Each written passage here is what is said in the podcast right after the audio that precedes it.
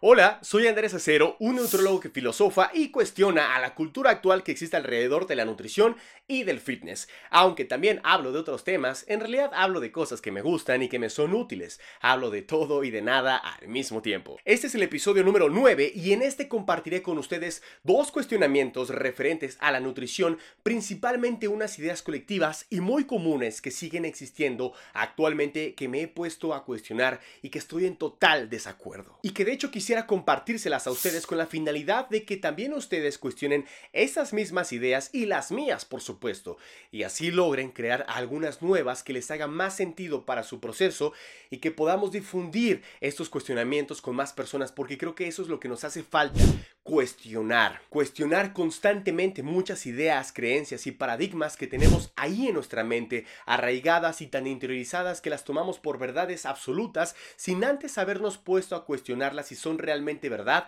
o si nos son útiles para nuestra vida en nuestros contextos y condiciones actuales. Por lo cual me parece urgente y necesario ponernos a agarrar muchas de esas creencias, mirarlas y destazarlas para preguntarnos si queremos seguir guardando esas creencias tal cual están, porque muy probablemente será necesario modificar alguna parte de esas creencias o agregarles algo, actualizarlas o simplemente desecharlas y crear desde cero unas nuevas que nos hagan más sentido para nuestra vida, para nuestro proceso y para nuestra dirección de vida. Así que empezaré por la primera idea. Quiero hablar de las famosas cheat meal o comidas trampa o comidas libre.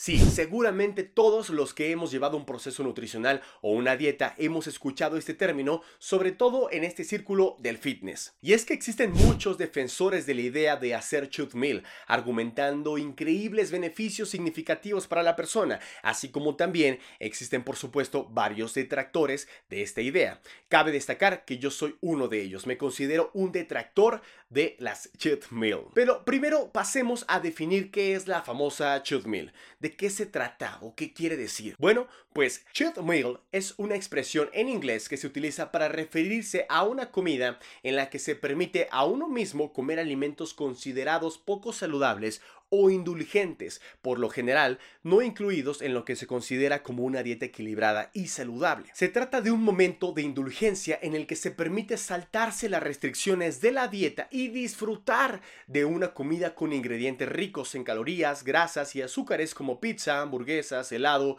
entre otros. El término cheat en inglés significa hacer trampa o engañar, por lo que en este contexto se está engañando a la dieta al permitirse una comida menos saludable.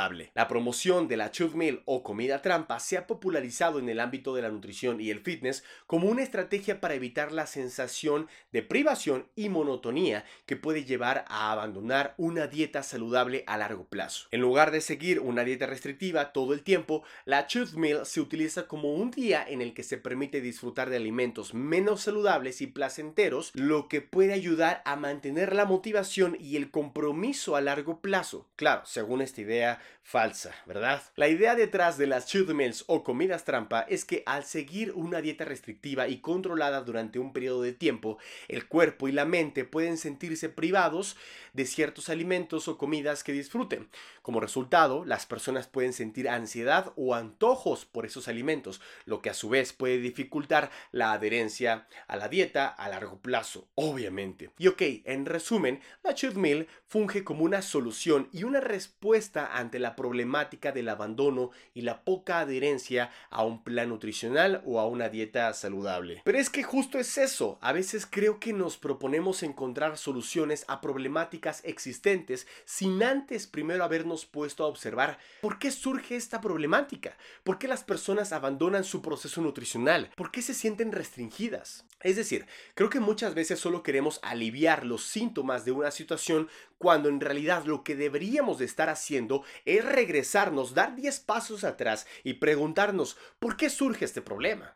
¿Por qué existe restricción en todas las dietas? ¿Por qué hacemos dieta? ¿O para qué hacemos dieta? ¿Que no nos hemos dado cuenta que las dietas fracasan por un exceso de reglas? ¿Que a nadie le gusta estar metido en una cajita, al menos no por mucho tiempo? ¿Por qué buscamos soluciones ante ciertas situaciones cuando el problema no es lo que genera esa situación, sino el problema es todo lo que está por detrás de esa situación. Pero bien, en resumen, resumen puedo decirles que las razones por las que no estoy en acuerdo con hacer cheat meal es porque se ha vuelto un acto que perpetúa la cultura de la dieta. Porque claro, ante un sinfín de restricciones en tu dieta, por supuesto que vas a necesitar un día, al menos a la semana, para hacer trampa, para comer libremente, para disfrutar los alimentos, obvio, porque toda la semana te portaste bien, siguiendo a rajatabla tu plan nutricional y como ya no soportas más y ya te hartaste de sentir esa prohibición, ahora claro que necesitas un día para sentirte libre. Ya me han escuchado hablar y repetir esta frase de Freud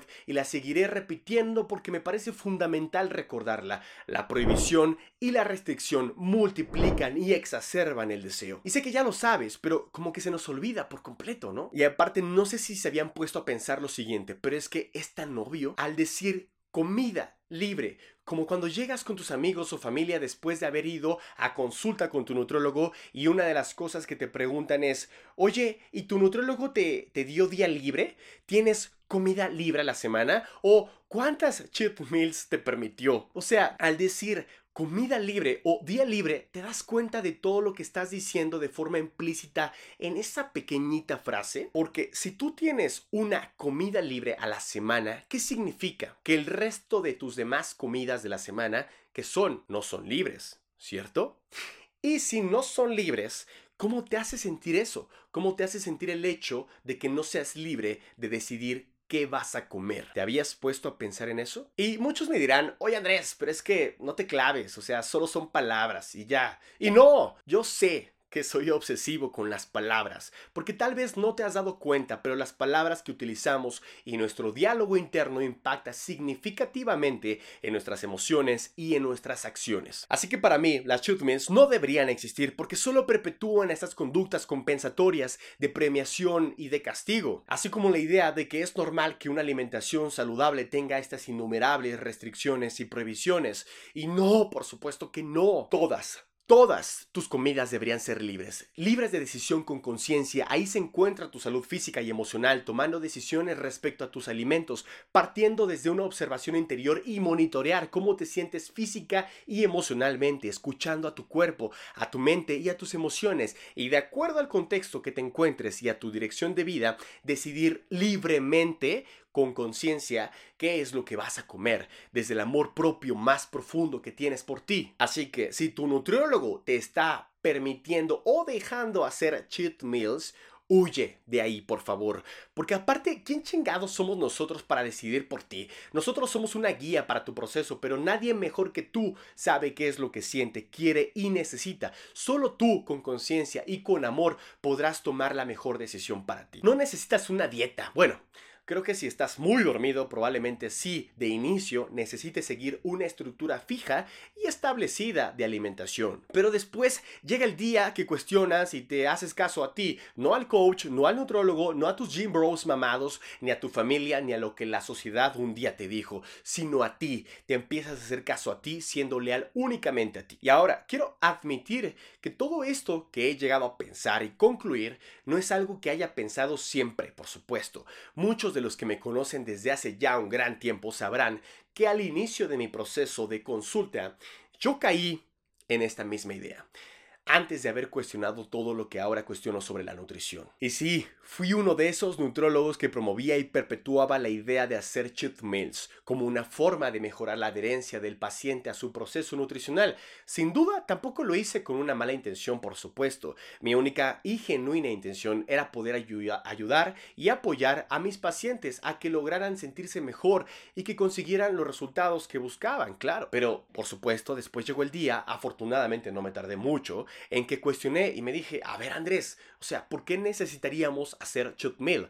¿Realmente necesitamos hacer trampa? ¿Por qué necesitamos darnos un día libre? O sea, ¿qué no estaría más chido sentirnos libres siempre? Y dije, ah, claro, es que lo que está mal es la forma en la que se pretende llevar un plan nutricional con muchísimas restricciones y prohibiciones. Porque si le quitamos todas esas reglas, aunque sí con una estructura y una base y una dirección claro, pero sin prohibiciones, entonces ya no habría necesidad de hacer cheat meals, porque todas tus comidas serían libres. Pero ojo, esto no significa que ahora vayas a comerte todos los días unas pizzas, helados y hamburguesas como si no hubiera un mañana. No, no, no, claro que no. Por eso es importante mencionar que tus decisiones de consumo deben ser libres, pero con conciencia, escuchándote, entendiéndote y desde tu amor propio. Pero bueno, esto es lo que yo pienso y quise compartirles. Ahora me gustaría que ustedes cuestionen incluso lo que yo les comparto y me utilicen como una herramienta de su proceso para crear nuevas creencias que les ayuden a su dirección de vida. Y para finalizar, la segunda creencia o idea que va de la mano con las shoot meals es la siguiente. Como cuando alguien te dice, ay, o sea, es que, o sea, sí me estoy cuidando en mi alimentación, pero también hay que darse sus gustitos de vez en cuando, ¿no? Cada vez que escucho a alguien decir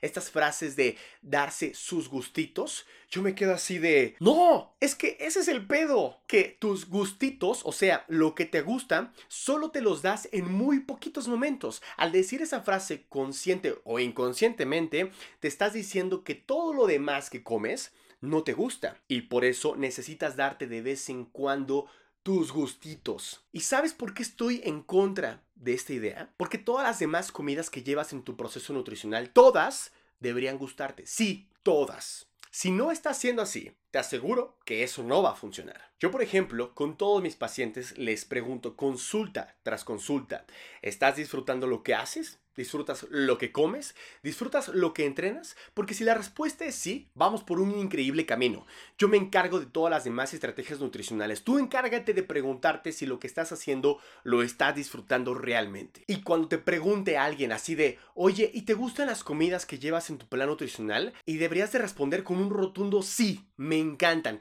Nada de que, Em, mm, pues sí, sí, algunas sí me gustan más o menos, ¿verdad? Pero pues es que hay que hacer un sacrificio. No, nada de eso. Deberías estar respondiendo, sí, todo lo que como me encanta, lo disfruto, me gusta y es más, ya quiero mi siguiente comida de mi plan nutricional. Así deberías de estar respondiendo.